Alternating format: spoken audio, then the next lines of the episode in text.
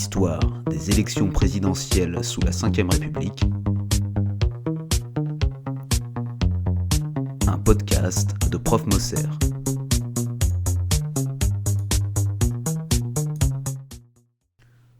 En avril 2022 aura lieu la 11e élection présidentielle de la Ve République, près de 60 ans après l'élection de Charles de Gaulle au suffrage universel direct. Depuis 1965, les élections présidentielles françaises apparaissent comme un véritable moment de communion de la nation. Et il semble parfois que la vie politique tourne essentiellement autour de la perspective de la prochaine échéance présidentielle. C'est une élection qui passionne le corps électoral et qui se situe toujours en tête des taux de participation quand on la compare aux élections locales ou européennes. Elle est aussi l'objet d'une médiatisation bien plus importante, d'une mise en scène quasi dramaturgique, que l'on ne retrouve dans aucune autre élection politique française, ce qui fait sa spécificité, mais aussi l'objet de nombreuses critiques. Pourtant, l'élection présidentielle au suffrage universel direct n'est pas inscrite dans la première version de la Constitution de 1958. En effet, le président de la République était dans un premier temps élu par 80 000 grands électeurs, et ce fut le cas jusqu'à la réforme de 1962, instaurant le suffrage universel direct pour élire le président tous les sept ans, alors que l'Assemblée nationale s'y opposait de manière très majoritaire, et pour cause, cette réforme devait transformer durablement la Ve République pour en faire non plus un régime parlementaire, mais un régime semi-présidentiel. Alors, bien sûr, le pouvoir exécutif entre les mains du président et de son Premier ministre reste toujours strictement séparé du pouvoir législatif, entre les mains du Parlement. Mais à partir de l'élection de 1965, et avec l'usage de la Ve République qui suivra, le président prendra un ascendant net sur le Premier ministre dont le pouvoir sera soumis, ou non, à celui du chef de l'État selon les majorités parlementaires qui se succéderont. En ce sens, la Ve République est un régime politique hybride assez unique qui a évolué au fur et à mesure des mandats présidentiels depuis la première élection de 1965. En 1965, donc, la vie politique française est dominée par la figure du général de Gaulle, au pouvoir depuis 1958. Il dirige le pays de manière très personnelle, dans le cadre d'un régime politique qu'il a lui-même contribué à instaurer, de même que la révision pour l'élection du président au suffrage universel de 1962 qui était de son initiative. Et pourtant, bien que le gouvernement contrôle les médias, cette première campagne de 65 est l'occasion de vifs débats, faisant intervenir des figures politiques de l'opposition réservées à un grand avenir, comme François Mitterrand, candidat unique de la gauche communiste et non communiste. Ces débats et critiques mirent en difficulté le président de Gaulle et confirmèrent la lente érosion de sa popularité jusqu'à sa démission en 1969. Car en 65, Charles de Gaulle, qui s'attendait à être élu dès le premier tour en obtenant la majorité absolue de suffrages exprimés, c'est-à-dire plus de 50%, eh bien Charles de Gaulle connut une certaine désillusion. En effet, il ne rassembla que 44% des votes au premier tour ce qu'il perçut en réalité comme une défaite, tant il était certain de la confiance que lui accorderaient les Français. Opposé à François Mitterrand pour le second tour, De Gaulle fit sa campagne sur l'idée du progrès et de l'élévation du niveau de vie des ménages français, alors que la croissance économique était au plus haut. Et il remporta tout de même le second tour avec 55% des suffrages exprimés, ce qui une fois de plus lui apparut bien en deçà de ses espérances. À la suite de ce premier échec relatif, face à une France de plus en plus contestataire, Charles de Gaulle démissionnera de ses fonctions de président de la République en 1969, une décision faisant suite à l'organisation d'un référendum sur la régionalisation et la réforme du Sénat, auquel les électeurs français ont majoritairement répondu défavorablement. Ce fut pour De Gaulle l'ultime signe d'un désaveu et d'une défiance politique qui devait l'obliger à quitter son poste de chef d'État, déjà bien ébranlé par la crise politique de mai 68. Par la suite, aucun autre président de la Ve République n'assumera de telles responsabilités. Une nouvelle élection présidentielle devait donc être organisée en 1969. Georges Pompidou, qui était le premier ministre de De Gaulle dans les années précédentes, fait rapidement figure de favori pour succéder au général. Il trouva pourtant dans Alain Power, président de la République par intérim suite à la démission de De Gaulle, un adversaire politique de taille, qui gagna rapidement en popularité dans l'opinion. Mais Pompidou, garant de l'ordre et de la continuité de la vie politique, parvint à remporter cette élection avec 58% des voix. Malgré des premières années qui semblaient laisser présager d'un retour de la stabilité politique et gouvernementale, le mandat de Pompidou va rapidement devenir tragique, car il s'agira du deuxième mandat présidentiel interrompu avant son terme dans l'histoire de la Ve République, la maladie ayant emporté Georges Pompidou en avril 1974.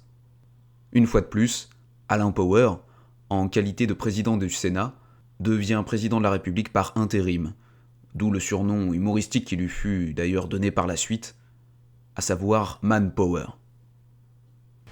1974 est donc l'année d'une nouvelle élection présidentielle avant le terme du mandat de 7 ans normalement prévu par la Constitution. Dans cette élection à venir, Mitterrand est une fois de plus le candidat unique de la gauche, et il bénéficie toujours d'un relatif soutien des communistes qui forment à l'époque une force majeure du paysage politique français. La droite est quant à elle divisée entre Jacques Chaban-Delmas, qui se présente en tant qu'héritier du gaullisme, et Valéry Giscard d'Estaing, ministre de l'économie qui cultive une image jeune et dynamique. Un duel à mort s'engage entre ces deux personnages qui marquent l'opposition entre deux France, celle du passé et celle de l'avenir, alors que le pays connaît une période de progrès économique sans précédent. Pour cette élection, Mitterrand fait une très bonne campagne et il est le favori des sondages. Il obtint 43% des voix dès le premier tour et se retrouva opposé à Valéry Giscard d'Estaing pour le second tour. Cette configuration, où un candidat de gauche est opposé à un candidat de droite, devra se répéter dans la plupart des élections présidentielles, marquant la bipolarisation de la vie politique française sous la Ve République. En 1974 a lieu pour la première fois le désormais célèbre débat télévisé de l'entre-deux tours. C'est un moment clé de l'élection qui deviendra une coutume toujours respectée, à l'exception de 2002.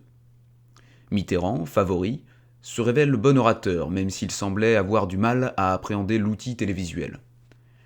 Giscard fit lui aussi une excellente prestation, et en se révélant charismatique et sûr de lui. Vous n'avez pas le monopole du cœur, est une sentence entrée dans la légende en tant que tournant de l'élection. La phrase a été prononcée par Giscard d'Estaing en réponse à Mitterrand qui, au sujet de la juste répartition des richesses, venait de dire que c'était une question d'intelligence mais aussi une affaire de cœur. Giscard en profite pour l'emmener sur le terrain de l'affect et met en évidence la barrière dangereuse qu'il venait de franchir. Cet entre-deux tours, très médiatique, conduira aussi à une autre nouveauté l'interdiction de publier des sondages une semaine avant le jour de l'élection, finalement décidée plus tard, en 1976. Car en 1974, les résultats étaient attendus extrêmement serrés et l'on pensait que les sondages pouvaient, à juste titre, faire pencher la balance d'un côté ou de l'autre. Finalement, Giscard est élu avec 50,81% des suffrages exprimés, soit une différence de seulement 400 000 voix sur un total de 26 millions d'électeurs. Ce fut un septennat qui commença en fanfare et fit l'objet d'une grande instrumentalisation du média télévisuel dont la plupart des foyers français étaient désormais équipés. Valéry Giscard d'Estaing se mit en scène en arrivant à pied pour se rendre jusqu'à l'Élysée. Il organisa aussi un dîner dans une famille de Français moyens pour se montrer proche du peuple, mais ces opérations de communication ne devaient pas occulter sa véritable action politique. Car son début de mandat était riche en réformes, parmi lesquelles l'abaissement de la majorité à 18 ans et la réforme des modalités du divorce. Des changements finalement assez progressistes pour un président de centre droit. Il est aussi le premier président de la Ve République à mettre ouvertement en scène sa vie familiale dans les médias, apparaissant souvent avec euh, Anémone à ses côtés, sa femme. Les années 70 sont en quelque sorte celles du début de la pipolisation de la vie politique, à l'image de ce qui se faisait aux États-Unis depuis le président Kennedy. Le mandat de 7 ans de Giscard d'Estaing ne connaîtra que peu de ruptures, hormis un changement de Premier ministre en 1976, lorsqu'un certain Jacques Chirac donna sa démission et fut remplacé par Raymond Barre, dans un contexte assez fracassant. La rupture fut brutale entre Giscard et Chirac, et ces deux hommes deviendront dès lors des ennemis politiques. En cela, la fin de mandat pouvait laisser présager d'une réélection plutôt facile, mais une confusion morale s'installa et des scandales éclatèrent, parmi lesquels celui des diamants de Bokassa. L'affaire débute en octobre 79, à la suite des révélations du canard enchaîné selon lesquelles il a été remis à Valéry Giscard d'Estaing des diamants supposés de grande valeur, alors qu'il était encore ministre de l'économie et des finances, diamants qu'il aurait reçus des mains du président de la République centrafricain, Jean Bédel Bokassa, qui venait tout juste d'être renversé par une opération militaire sur ordre de Giscard d'Estaing. Cette affaire devait compromettre les chances de réélection du président en place. Ainsi, alors que la France connaissait une relative stabilité politique depuis 1958, avec une succession de gouvernements plus ou moins héritiers du gaullisme, 1981 va marquer un tournant important dans l'histoire de la Ve République, en ce qu'elle verra l'élection du premier président de gauche, François Mitterrand. Dans les années précédant 1981, Jacques Chirac, qui avait pris ses distances avec Giscard en 1976, s'était inscrit dans la continuité politique du gaullisme et dirigea le RPR, Rassemblement pour la République, parti majoritaire à droite. Face à cette formation, Giscard avait lui pris soin d'amplifier son aile centriste de manière à réunir une majorité de centre droit derrière le parti de l'UDF, l'Union pour la démocratie française, créée en 1978. Ces deux partis se mènent une guerre fratricide à droite. À gauche, l'union entre communistes et socialistes ressemble de plus en plus à un combat le Parti communiste entre dans une période difficile du fait de l'image négative du régime soviétique et de la propagande anticommuniste orchestrée par les États-Unis. C'est pourtant dans ce contexte que la figure de Georges Marchais explose à la télévision. Le dirigeant du Parti communiste devient une figure populaire de l'opposition et son style flamboyant permet au parti de faire face aux socialistes à partir de 1978. L'élection de 1981 s'ouvre finalement avec dix candidats parmi lesquels Giscard, Mitterrand, Chirac et Marchais. Rappelons par ailleurs que c'est en vue de cette élection que l'humoriste Coluche avait annoncé vouloir se présenter, d'abord sur le ton de la plaisanterie, avant de retirer sa candidature sous une forte pression politique, quelques semaines avant le début des élections, alors qu'il était crédité de 16% des intentions de vote dans les sondages. Valéry Giscard d'Estaing, en tant que président sortant, est dans une situation délicate. Déstabilisé par l'affaire des diamants de Bocassa, il ne parvient pas à rétablir son image positive dans l'opinion. Il fait une campagne assez désordonnée sur deux slogans. Il faut un président à la France et je me bats pour la paix. François Mitterrand, désormais figure majeure de la politique française, n'apparaît pourtant pas forcément comme le grand favori à quelques mois de l'élection. Mais en faisant campagne sur l'idée du changement, incarné dans son slogan Changer la vie, complété par un autre, La force tranquille, il s'assura une image à la fois dynamique et apaisante au sein d'une France qui subit très durement les effets des chocs pétroliers de 1973 et 1979. Il sera opposé lors du second tour à Valéry Giscard d'Estaing, arrivé en tête du premier tour avec 28% des suffrages exprimés, alors que François Mitterrand en rassemblait 25%. Les communistes, avec à leur tête Georges Marchais, n'avaient obtenu que 15% des voix, et ils deviennent alors embarrassants pour Mitterrand au vu du second tour, car ils peuvent être une force l'empêchant d'accéder au pouvoir, tant ce parti faisait l'objet de divisions au sein de l'opinion et de la vie politique. Mais le débat télévisé de l'entre-deux tours tourna légèrement à l'avantage de Mitterrand, bien que Giscard ait tenté de jouer sur la faiblesse de son adversaire, à savoir l'économie. Retenons entre autres cette question qu'il lui posa et qui devait rester célèbre à la suite du débat. Quel est le cours du marque aujourd'hui? Pour rappel, le marque était la monnaie allemande et cette interrogation posée par Giscard déstabilisa grandement Mitterrand, plutôt littéraire et historien qu'économiste. Cependant, Mitterrand sut rendre coup pour coup à son adversaire lorsque celui-ci le désigna comme homme du passé, en lui répondant que lui était l'homme du passif. Et François Mitterrand fut élu président de la République le 10 mai 1981 avec 51,76% des voix au second tour. Il est alors le premier président de gauche de la Ve République. Cette victoire de la gauche est suivie d'une sorte d'exaltation populaire. Ce fut un moment très festif dans les rues de Paris et d'autres villes de France, et l'idée de rupture avec le monde capitaliste se répandit dans les esprits. La rose du socialisme et l'ode à la joie de Beethoven deviennent les symboles de ce renouveau espéré. Toutefois, l'Assemblée nationale était, elle, toujours majoritairement de droite, et dès le 22 mai 1981, François Mitterrand décide de sa dissolution. Une mesure attendue et même affichée pendant la campagne de manière à s'assurer une majorité législative de gauche. Et cette opération fut un succès pour François Mitterrand, puisqu'elle assura une large majorité de sièges pour le Parti socialiste. Il put alors former un nouveau gouvernement dirigé par Pierre Mauroy, maire de l'île de tendance social-démocrate, dans lequel furent associés pour la première fois depuis 1946 des ministres de tendance communiste, éveillant d'ailleurs la frayeur des Américains. Mais la première période euphorique laissa rapidement place à des difficultés d'ordre économique et politique. À peine deux ans après son arrivée au pouvoir, Mitterrand se détourne de ses premières mesures résolument sociales pour opérer un virage à droite dans le domaine économique et faire entrer la France dans une période de rigueur budgétaire.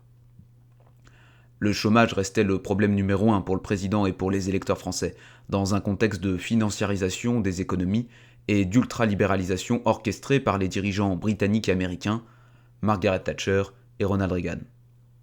Mitterrand est trop isolé et ne parvient pas à appliquer une politique souverainiste de la France dans ce contexte de mondialisation.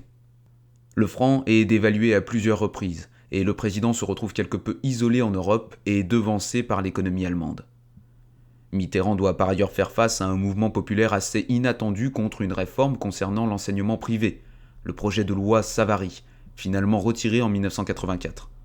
Ce mouvement de contestation entraîne la démission du Premier ministre Pierre Mauroy, auquel succède Laurent Fabius, homme jeune dont la mission principale était de préparer le terrain pour les élections législatives de 1986. Et en 1986, la rupture avec 1981 est définitivement consommée, puisque les élections législatives sont remportées par une majorité de droite. Pour la première fois dans l'histoire de la Ve République, le président va devoir cohabiter avec un Premier ministre qui lui est opposé politiquement, en l'occurrence Jacques Chirac, qui retrouve ce poste dix ans après sa démission de 1976. La cohabitation de 86-88 fut un combat à la fois pour le président et pour le Premier ministre. Dès le 14 juillet 1986, Mitterrand annonce qu'il ne signera pas les ordonnances que pourrait lui proposer Chirac, et finalement, les deux années suivantes seront davantage mises à profit par le président pour faire barrage à son Premier ministre lors des prochaines élections présidentielles, celles de 88. Jacques Chirac devait se souvenir, six ans plus tard, du piège d'être Premier ministre avant une élection présidentielle. La campagne de Mitterrand en 1988 fut probablement encore meilleure que celle de 1981. Une expression populaire interchangeable, Génération Mitterrand, le désignait à la fois comme président et comme candidat. Il fit sa campagne sur l'idée de France unie, et la chanson Douce France de Charles Trenet en devint l'hymne. Grâce à cela, il obtint plus de 34% des voix dès le premier tour, alors que Chirac le suit avec à peine 20% des voix.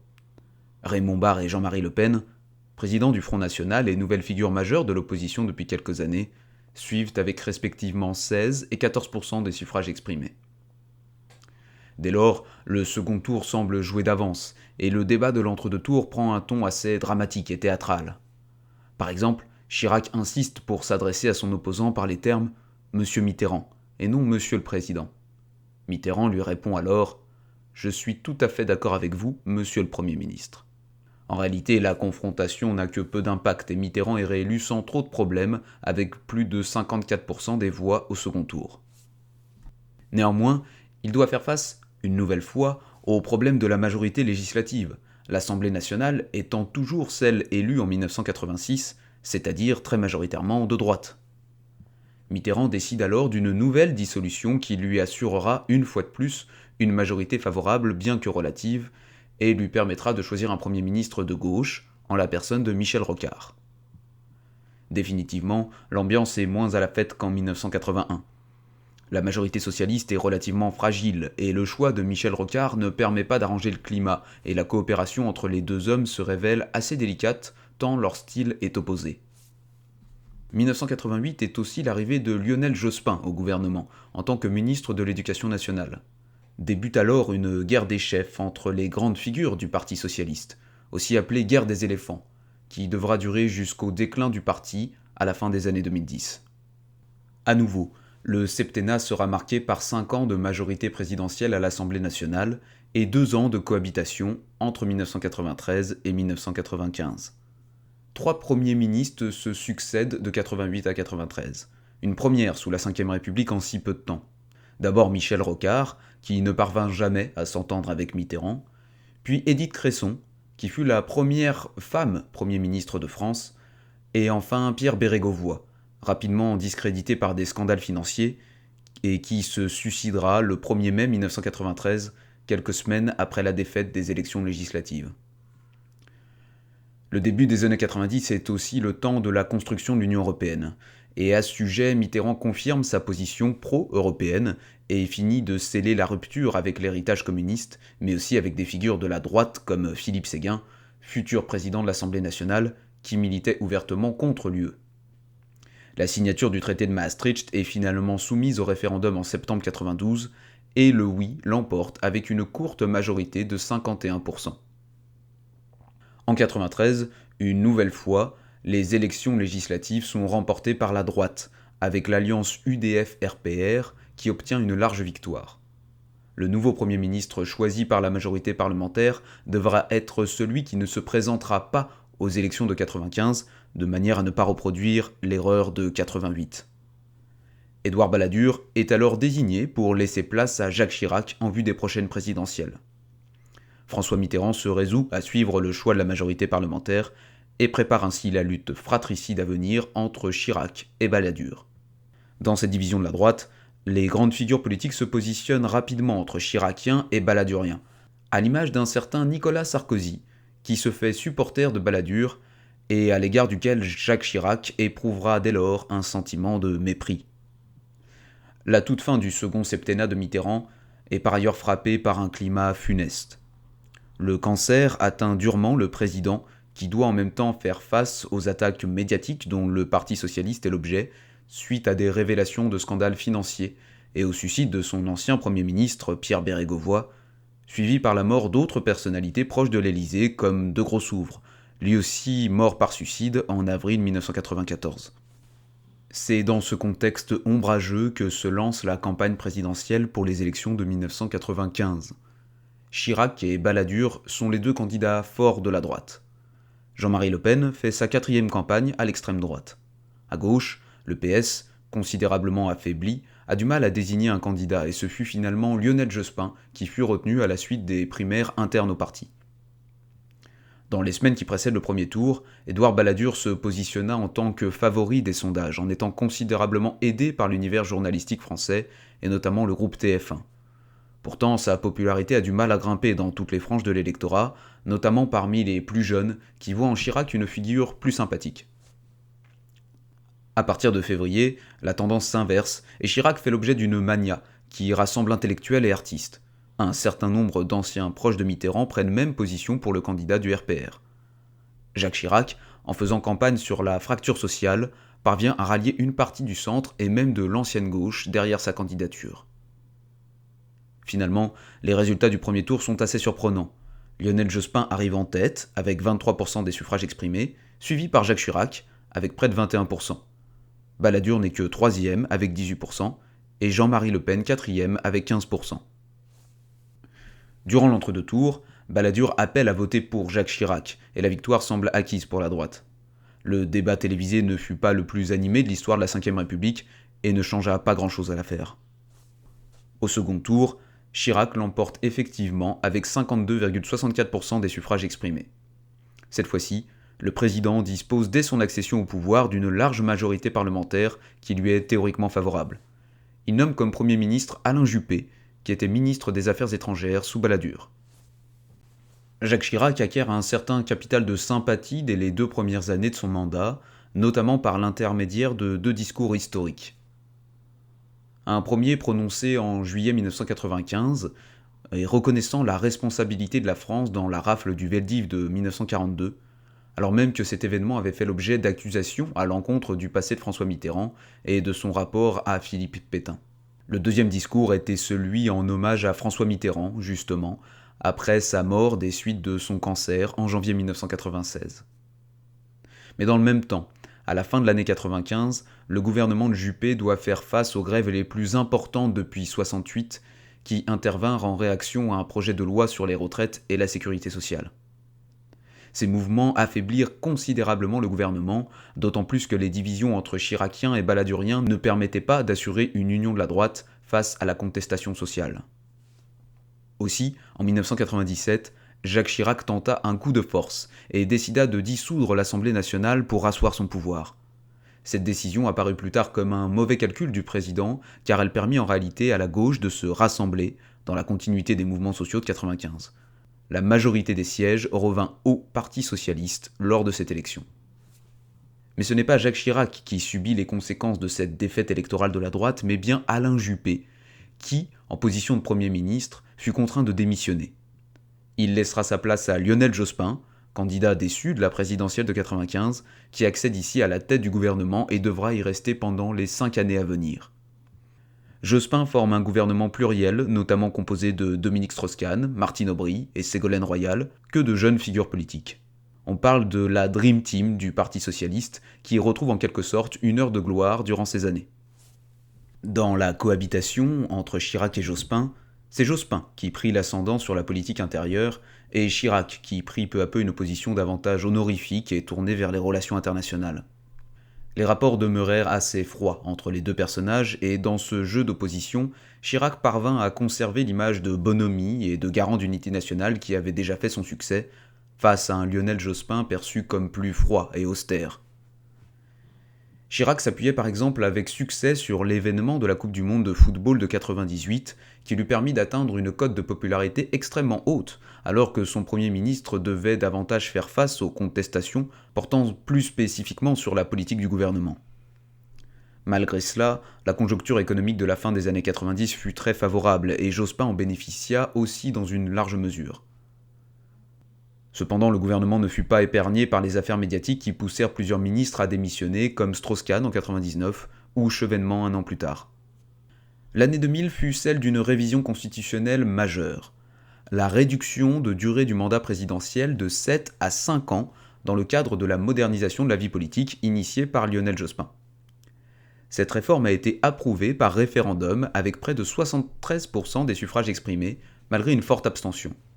Elle mettait fin à plus d'un siècle de septennat présidentiel et devait permettre de diminuer les risques de cohabitation en faisant coïncider l'élection présidentielle avec les élections législatives qui ont lieu elles aussi tous les cinq ans. La subtilité va ici résider dans le fait que les élections législatives se tiendront après l'élection présidentielle, ce qui confirme le statut prédominant de cette élection dans la vie politique de la Ve République et assure un plus grand pouvoir au président nouvellement élu. Depuis lors, aucun autre cas de cohabitation ne s'est produit en France, et bien au contraire, on a observé une majorité législative de plus en plus favorable au président de la République, qui profite toujours de l'engouement de son élection pour appuyer celle des députés de son camp politique dans les semaines suivantes. Dès lors, l'élection de 2002 se présente comme celle d'une nouvelle ère dans la fonction présidentielle française, compte tenu de la révision constitutionnelle instituée deux ans plus tôt, mais aussi de son résultat retentissant, car pour la première fois dans l'histoire de la Ve République, un candidat de l'extrême droite parvient au deuxième tour, en la personne de Jean-Marie Le Pen. L'élection de 2002 présente un nombre record de 16 candidats. Chirac et Jospin sont tous les deux de la partie, mais aussi François Bayrou, tentant vainement de représenter un courant centriste, et de nombreuses personnalités de la gauche comme Chevènement, Besancenot, Taubira et Laguillet, un large spectre politique et une offre multiple qui devait affaiblir les grands partis au profit du Front National. Pour Lionel Jospin, au départ convaincu de sa capacité à remporter cette élection, la campagne commence assez maladroitement dès l'annonce de sa candidature par le biais d'un fax adressé aux Français via l'AFP qui le distribua ensuite aux différents journaux nationaux. Son slogan, présider autrement, semble mal choisi et trop accusateur à l'égard de Jacques Chirac, qui fut l'objet principal de sa campagne. Chirac, quant à lui, mena une campagne axée autour du thème sécuritaire, à l'opposé de l'idée de fracture sociale qui lui permit de se faire élire en 1995. Ce fut probablement l'une de ses plus grandes forces que d'avoir cette capacité à sentir l'opinion changeante et à s'y adapter. Néanmoins, le 21 avril 2002, la soirée du premier tour prend un tournant tout à fait inattendu, nouvelle preuve que les sondages ne peuvent jamais déterminer le cours des événements de manière tout à fait fiable. En effet, les premières estimations de 18h15 laissent entendre que Jospin sera au second tour face à Jacques Chirac, comme on aurait pu le prévoir, mais lors de l'annonce des résultats à 20h, c'est bien le visage de Jean-Marie Le Pen qui apparaît aux côtés de celui de Jacques Chirac, le premier obtenant 16,86% des voix et le second 19,88%. Lionel Jospin n'arrive que troisième avec 16,18% des suffrages exprimés. C'est une surprise totale qui sonne comme un coup de tonnerre dans la vie politique française. Tout l'entre-deux tours se construit alors autour de l'idée de faire barrage à l'extrême droite, et Jacques Chirac n'aura pas grand-chose à faire pour se faire réélire. Pour la première fois dans l'histoire de la Ve République, un candidat refuse le débat télévisé. Lionel Jospin est quant à lui dévasté et annonce immédiatement après sa défaite son retrait définitif de la vie politique française. Au deuxième tour, Chirac est sans surprise élu avec plus de 82% des voix pour ce qui sera le premier quinquennat présidentiel. Il nomme comme Premier ministre Jean-Pierre Raffarin, un giscardien plutôt proche du centre droit, et ce nouveau gouvernement marque la réconciliation avec les baladuriens. Nicolas Sarkozy est nommé ministre de l'Intérieur et Luc Ferry ministre de l'Éducation. Les élections législatives de juin 2002 confirment le triomphe de ce qui est désormais l'UMP, l'Union pour un mouvement populaire, qui obtient plus de 350 sièges sur les 577 que comporte l'Assemblée nationale. C'est donc un quinquennat très favorable pour Chirac qui s'annonce, mais, comme souvent dans la vie politique française, les présages ne coïncident pas avec la réalité. Car ce mandat fut laborieux pour la majorité présidentielle. Un des événements majeurs a été le référendum de 2005 sur la Constitution européenne, qui fut l'occasion de divisions importantes aussi bien au sein de la majorité présidentielle que de l'opposition. Ce référendum se révélera comme étant l'échec principal du deuxième quinquennat de Chirac. D'entrée de jeu, la communication fut très maladroite et les membres du gouvernement entrèrent dans une campagne presque agressive pour le oui. Les électeurs perçurent très mal cette injonction à voter pour un texte qu'ils ne comprenaient pas toujours. Finalement, le 29 mai 2005, à la question Approuvez-vous le projet de loi qui autorise la ratification du traité établissant une constitution pour l'Europe? Le non recueille 54,68% des suffrages exprimés. De nouveau, le résultat semble surprendre les commentateurs politiques et les journalistes. Pourtant, ce refus marque bien l'entrée dans une nouvelle ère où les liens entre monde politique, médias et opinion ne sont plus aussi évidents que dans les décennies précédentes. L'arrivée d'Internet et de forces contestataires davantage audibles font éclater les positionnements politiques et le corps électoral peut s'engager dans une nouvelle forme d'engagement politique et de participation démocratique qui la rendent moins docile qu'auparavant. Au lendemain de l'échec du référendum de 2005, le gouvernement de Raffarin démissionne et Dominique de Villepin fut choisi comme nouveau Premier ministre. De Villepin faisait l'objet d'un certain engouement médiatique et pouvait parfois être présenté pendant quelques mois comme un potentiel présidentiable. Toutefois, il dut faire face à un rival de taille qui montait en puissance dans l'opinion, Nicolas Sarkozy. Par ailleurs, De Villepin dut encaisser une autre crise majeure du deuxième quinquennat de Chirac, la contestation sociale successive au projet de loi contrat première embauche, loi dite du CPE, adoptée en mars 2006. La mobilisation contre cette réforme fut gigantesque, notamment chez les plus jeunes dans les universités et les lycées. La loi dut être retirée le 10 avril et les conséquences en furent désastreuses pour le gouvernement. Enfin, De Villepin fut en première ligne pour gérer les mouvements d'émeutes dans les banlieues à partir de 2005, suite d'événements au cours desquels Nicolas Sarkozy put déployer toute sa rhétorique en tant que garant de l'ordre et de la sécurité, préparant déjà le terrain pour sa campagne de 2007. Au sein de l'opposition, depuis le départ de Jospin, il n'y a plus de chef charismatique au Parti socialiste. C'est finalement la compagne du secrétaire général du parti François Hollande, Ségolène Royal, qui devint la nouvelle superstar des socialistes en vue de la prochaine présidentielle. À la veille de l'élection de 2007, 12 candidats sont déclarés, au premier rang desquels figurent en tant que favoris Nicolas Sarkozy, Ségolène Royal, François Bayrou et Jean-Marie Le Pen. Le taux de participation fut très élevé pour cette élection, à hauteur de 84%, probablement le signe d'une envie de changement et de renouveau après 12 ans d'ère chiracienne et dans un contexte de bouleversements mondiaux d'ordre politique et économique se répercutant sur l'ensemble des territoires de la France. Nicolas Sarkozy et Ségolène Royal apparaissaient comme deux personnalités jeunes et capables de faire face aux nouveaux défis qu'étaient le terrorisme ou encore la désindustrialisation. Au premier tour, Nicolas Sarkozy obtint plus de 31% des suffrages exprimés et Ségolène Royal plus de 25%, ce qui confirmait la domination de ces deux candidats sur le reste. En troisième arrive François Bayrou avec 18%, puis en quatrième Jean-Marie Le Pen, très loin de son niveau de 2002 à 10%, probablement en raison de la capacité de Sarkozy à attirer quelques électeurs du Front National en cultivant les thèmes de l'identité, de l'immigration et de la sécurité. Au second tour, après un débat télévisé plutôt à son avantage, Nicolas Sarkozy l'emporte assez nettement en cumulant plus de 53% des suffrages exprimés. Il s'agit donc d'une continuité pour l'UMP qui conserve la majorité présidentielle. Il nomme François Fillon comme Premier ministre et le nouveau gouvernement est caractérisé par une volonté d'ouverture politique. L'UMP obtient sans problème la majorité des sièges à l'Assemblée nationale aux élections législatives, et le quinquennat devait s'annoncer comme très favorable pour le nouveau président. Toutefois, dès son accession au pouvoir, Sarkozy fait l'objet de vives critiques pour avoir célébré sa victoire au bar du Fouquet's avec des personnalités médiatiques et industrielles de premier plan, donnant le ton d'un mandat à venir en faveur des plus riches et d'une certaine désinvolture en contrepoint de la tradition des présidents français. Ce mandat présidentiel fut aussi caractérisé d'un point de vue strictement politique par la révision constitutionnelle de 2008, qui entendait donner un rôle plus indépendant au Parlement et davantage de pouvoir aux citoyens dans le droit constitutionnel. Or, cette révision n'a pas empêché le pouvoir présidentiel de continuer de s'accroître du fait de la coïncidence entre élections présidentielles et élections législatives, un pouvoir symboliquement accentué par la personnalisation croissante de l'exercice de l'État dans les grands médias, dont Sarkozy savait habilement jouer. Cinq ans plus tard, aux élections présidentielles de 2012, dix candidats sont en lice, parmi lesquels François Hollande, qui se positionne de manière évidente comme l'adversaire de Nicolas Sarkozy. Hollande, ancien secrétaire général du Parti socialiste, va bénéficier de l'impopularité croissante de Sarkozy, consécutive à quelques sorties de route en termes de communication et à un durcissement de la répression policière. La crise de 2008-2009 a par ailleurs porté un coup très dur à l'économie, et l'image de président des riches a collé à la peau de Nicolas Sarkozy jusqu'à l'élection de 2012.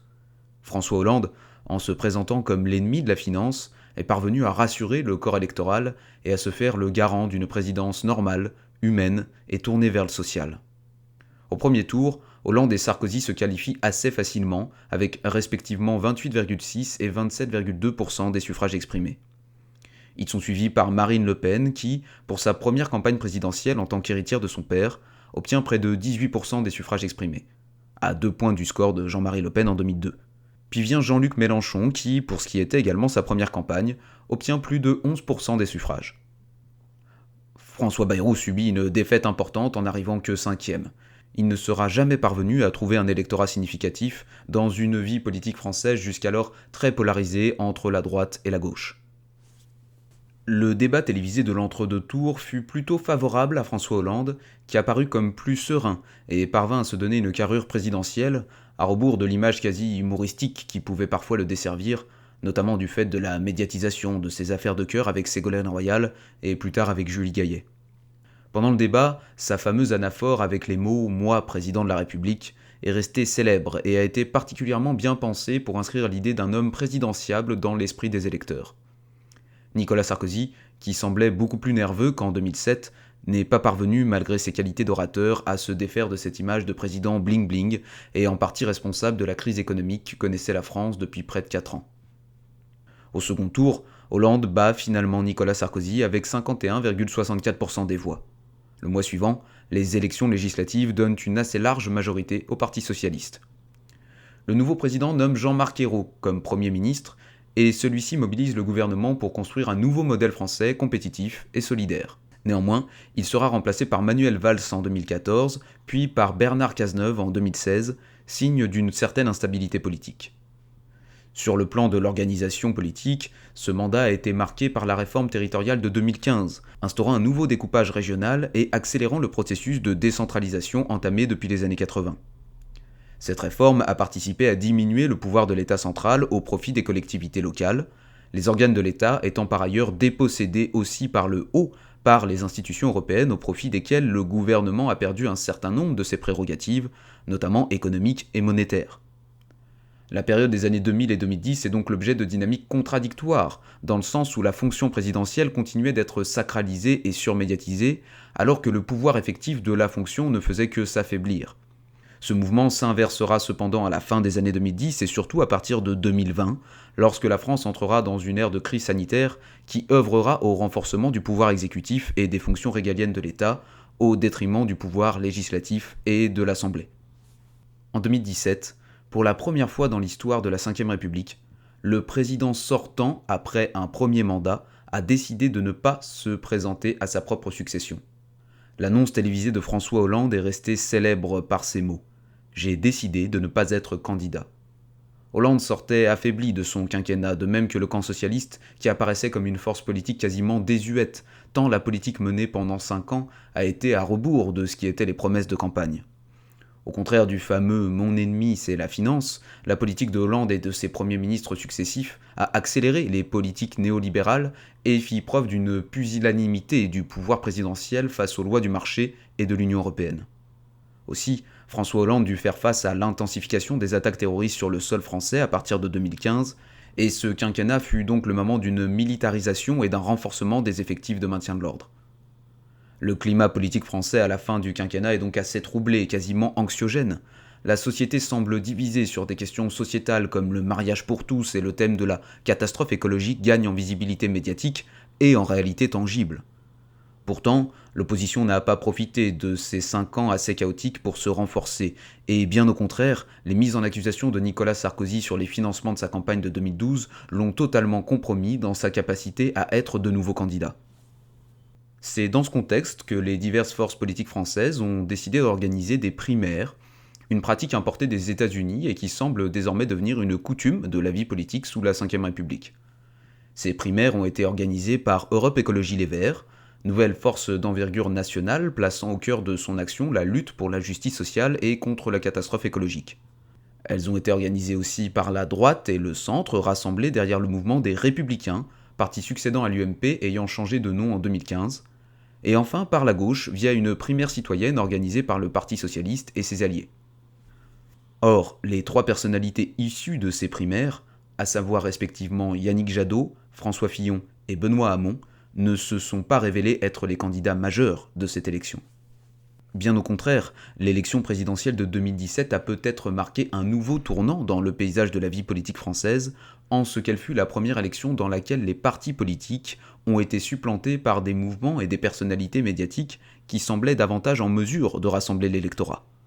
Ces trois nouvelles personnalités fortes de la politique française ont été Emmanuel Macron, ancien ministre de l'économie et leader du nouveau mouvement En Marche, Marine Le Pen, essayant de se défaire de l'ancienne image du Front National, et Jean-Luc Mélenchon, rassemblant une grande partie de la gauche derrière son mouvement des Insoumis.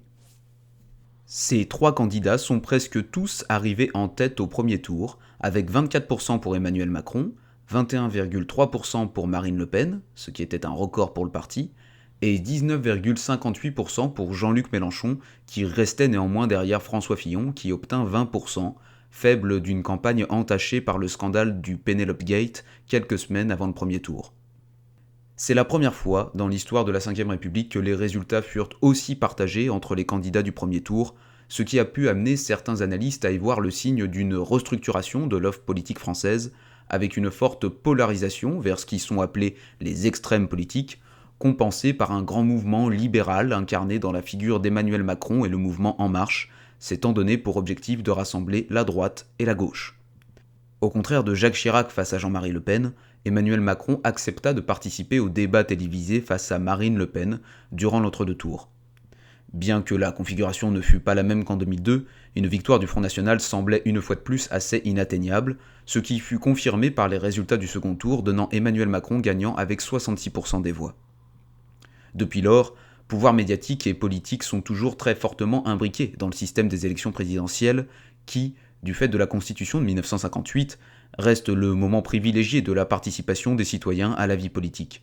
Cette prédominance de l'élection présidentielle, qui ne se retrouve pas dans les mêmes proportions dans les autres démocraties occidentales, fait l'objet de nombreuses critiques, et plusieurs candidats à l'élection de 2022 proposent d'ailleurs de mettre fin à ce système en instaurant une nouvelle république via la rédaction d'une nouvelle constitution. Les élections des 10 et 24 avril prochains devront décider du sort de la fonction présidentielle, de son pouvoir et de son mode de désignation pour les années à venir. Je vous remercie d'avoir suivi ce podcast jusqu'au bout. Si vous avez apprécié ce contenu, je vous invite à me suivre sur ma chaîne YouTube sous le nom de Prof Mosser, mais aussi sur Instagram, prof underscore.